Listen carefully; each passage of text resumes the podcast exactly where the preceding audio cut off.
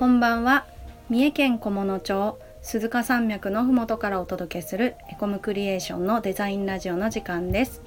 本日日曜日はコーダーのチョンがお届けいたします。よろしくお願いします。えっ、ー、とですね今日はですねちょっと自分の悩みを話したいなと思います。と実は、えっと、先日ですねえっ、と フルスタックエンジニアの山岡さんに、えーと、エンジニアのデスク環境をちょっと聞いてみるみたいな企画で、えーと、インタビューをしてそれを、えーと、エコムクリエーションの、えー、とブログにアップさせていただきました。でそこでですねえっ、ー、とまあエンジニアのデスク環境がどういう環境でなのかなっていうのを単純に聞きたかったんですね。あのまあ、山岡さんはそんなになんだろうがっつり職場で作業してるような姿を見ないのできっと在宅中になんかすごい環境で仕事されるのかなとかちょっと思ってそういう環境を聞いてみたいなと思って企画したんですけれども実はその聞いてみるとですねそんなに凝ったようなデスク環境ではなくてもう至ってシンプルな感じの環境でした。で具体的なことは、えっと、ブログの方を見ていただけたらありがたいなと思うんですけれども、えっ、とそれよりもですねその骨の髄までエンジニア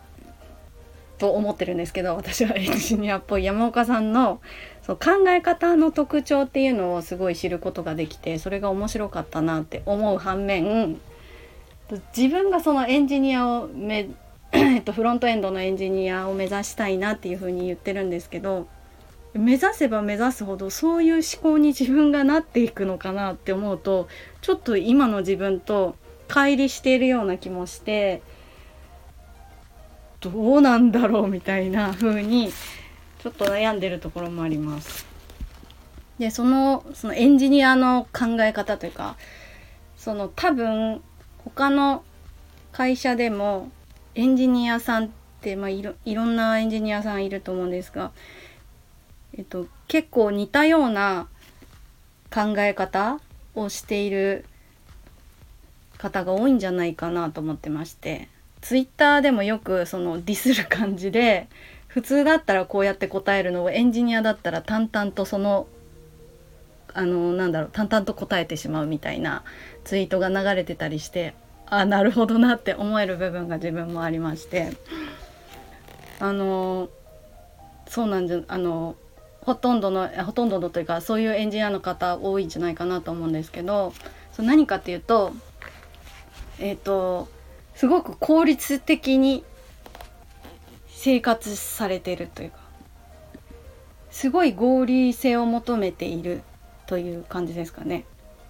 何か物を一つ買うにしてもそこにはあらかじめ自分の中で決められたルールがあってそのルールにもっと乗っ取ったものを購入するとか何か例えば何かなんだろう旅行に行くとか家事をするとか料理をするとかでも多分エンジニアの方だったら全ての考えられる要素を全部まず、えっ、ー、と出してみてでその中でではどういう行動が必要なのかどんなものがを準備しとけばいいのかとか考えた後にではどの順序で何をどう分担してやればいいのかを考えて時間も決めてはいその通りにやるみたいな。そんな風にされてる方多いんですかね。どうなんでしょう。すごく気になります。っていうのもさっき冒頭でもお話しましたけどなんだろうな。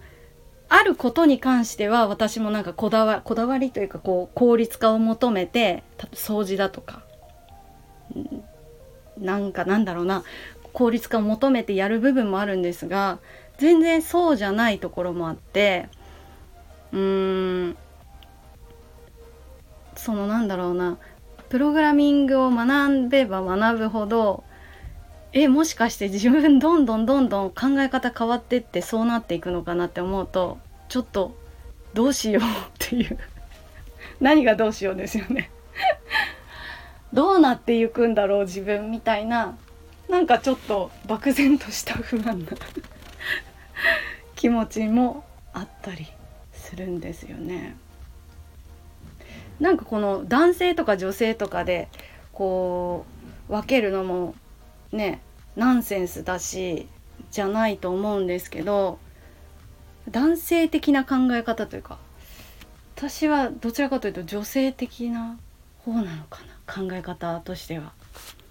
いやどうなんだろう。いやどっちの部分もあるのかなとか。うん。その道に行くことがうわね。まあちょっとなんか怖いもの見たさみたいのもありますけど。まあそんな心配するぐらいあのまだまだ全然ペーペーなんで。そ そんな心配必要ないかもしんないけどちょっと考えてみたりしました。エンジニアの女性の方とかとお話ししてみたいですね。なんか男性の方がすごい多い気がして。以前もその世界的なあのウェブディベロッパーの人口みたいのが出てるサイトをなんか英語のサイト見たことあるんですけど女性の数がすごい少なかった気がしてやっぱりなんだろうななんやっぱりっていうかそういう男性的な考え方なのかなどうなんでしょう。はい。すごい。もうこの話しぶりからしてちょっとまとまってない感じがエンジニアじゃないなみたいな感じですけど。はい。エンジニアの女性の方いましたらお話ししてみたいです。いろいろ聞いてみたいですね。はい。というどうでもいい私のちょっとした悩みでした。はい。ということで本日もお聴きいただきましてありがとうございます。チャンネル登録やフォローしていただけると嬉しいです。それではまた次回お会いいたしましょう。またね